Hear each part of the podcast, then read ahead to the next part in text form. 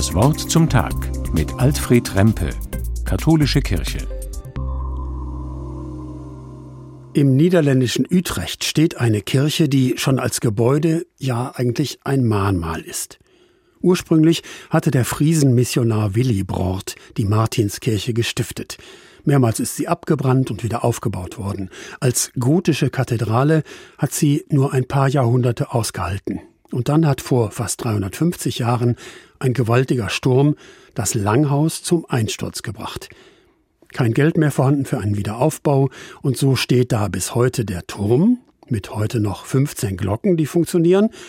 Dann liegt da der Domplatz und dann mit einer eher provisorischen Außenwand der Rest vom Dom aus Querschiff und Chorraum mit Altar und Kapellen.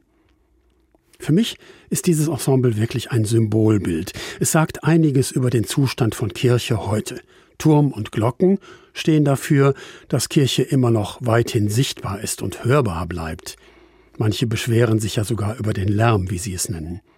Altarraum und Kapellen ringsum stehen noch da, vor allem der Klerus hält Gottesdienst und Liturgie noch am Laufen, selbst wenn es immer weniger Pfarrer und Pfarrerinnen und Personal gibt. Was fehlt, ist eigentlich der Hauptraum, der Platz für das Gottesvolk. Da liegt in Utrecht eine freie Fläche unter Sonne und Regen, wie der liebe Gott sie schickt. So erinnert und mahnt der St. Martinsdom, dass Kirche eigentlich anders zu sein hat. Kirche soll doch einladen und Raum bieten und Heimat für Menschen, die mehr suchen in ihrem Leben als das bisschen Glück aus Arbeit und Freizeit, aus Essen und Trinken und anderem Vergnügen scheint in Utrecht zu fehlen. Aber für so eine Kirche, denke ich, war auch der heilige Willibrord unterwegs von Irland aus im siebten Jahrhundert. Er hat in Friesland und in Holland und weit darüber hinaus gepredigt und Menschen zum christlichen Glauben eingeladen und sie getauft. Hochattraktiv war die gute Nachricht von Freiheit und Nächstenliebe damals offenbar für viele Menschen. Und ist sie doch eigentlich heute auch noch.